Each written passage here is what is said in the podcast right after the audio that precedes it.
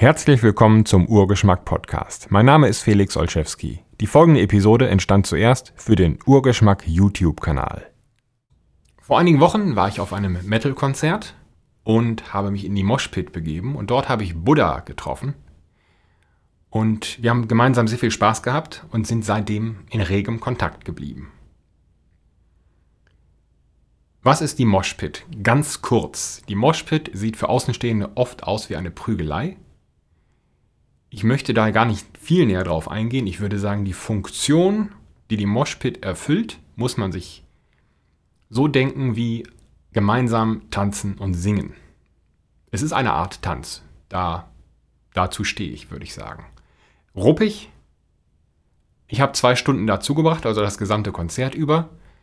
Ähm, hinterher stank ich nach Bier und alles an mir war nass und schmerzte und es war wunderschön. Ich war da plötzlich umgeben von 50 Brüdern und ein paar Schwestern wahrscheinlich. Und diese Moshpit war umgeben von zweieinhalbtausend meiner besten Freunde sozusagen. Das ist dieses Gemeinschaftsgefühl, das wohl, glaube ich, nur eine, ein Metal-Konzert in diesem Umfang leistet. Und das hat mich sehr glücklich gemacht. Und auf der Rückfahrt dachte ich, Mensch, was ist das toll, dass diese Band den Fans uns so viel gibt, dass wir so viel Freude empfinden. Und dann, und da kommt der Buddha-Gedanke, dachte ich, nein, das stimmt gar nicht. Die Fans, die Menschen, die da stehen, geben dem Ereignis diese Bedeutung. Durch ihre Handlung, durch das gemeinsame Tanzen und das Singen was ein unglaublich großer Wert ist. Also man kennt das ja, diese Klischees von Naturvölkern, die abends ums Lagerfeuer stehen im Kreis und stampfen und äh, irgendwas singen und tanzen. Und das sind also, es ist nicht die Band, die das erzeugt. Das glaubt man oft. Sondern es sind die Menschen, die diesem Ereignis diese Bedeutung beimessen.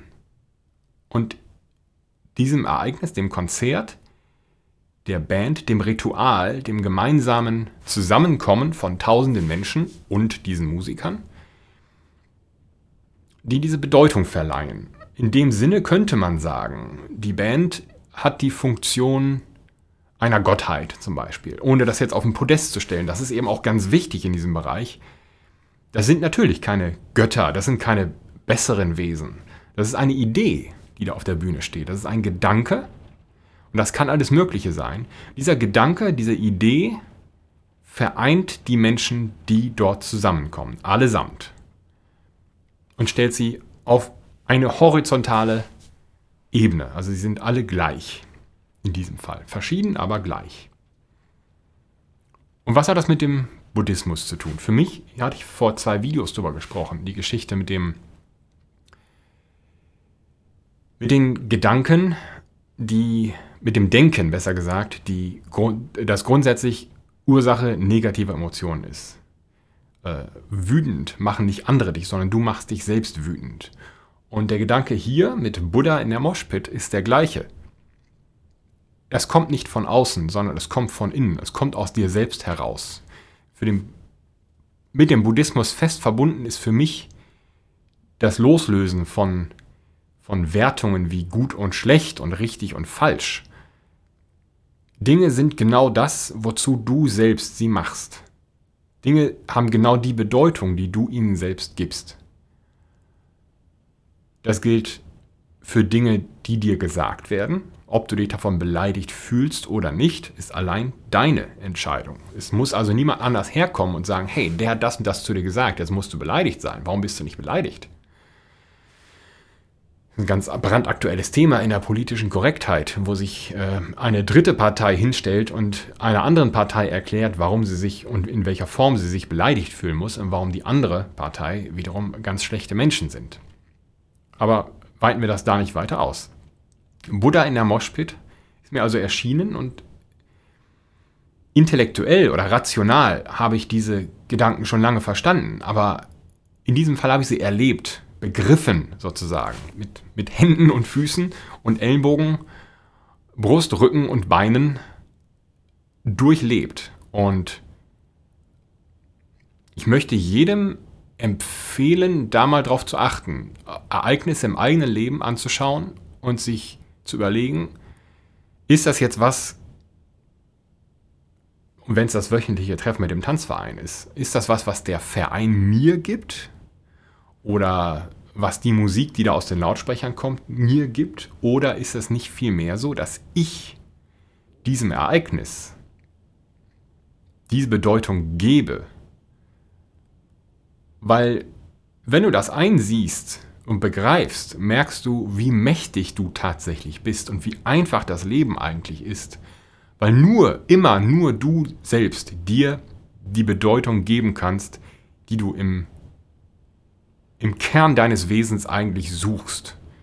Wir sagen oft als Menschen, ja, jeder Mensch möchte eigentlich nur Anerkennung.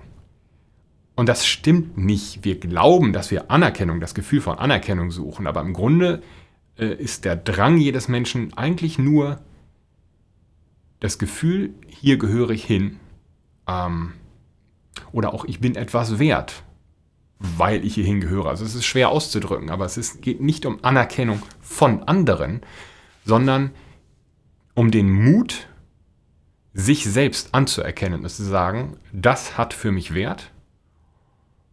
Eine äußere Sache. Einer äußeren Sache weise ich Wert zu, aber natürlich in einem Schritt auch selbst zu sagen, ich selbst bin wert dies und jenes.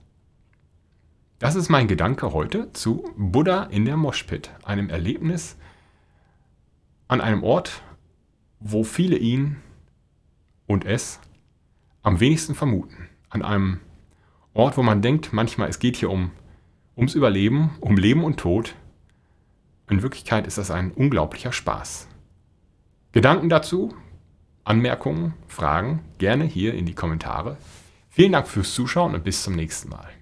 Vielen Dank fürs Zuhören. Weitere Informationen zu diesem Podcast gibt es im Internet unter urgeschmack.de und unter derfelix.de. Bis zum nächsten Mal.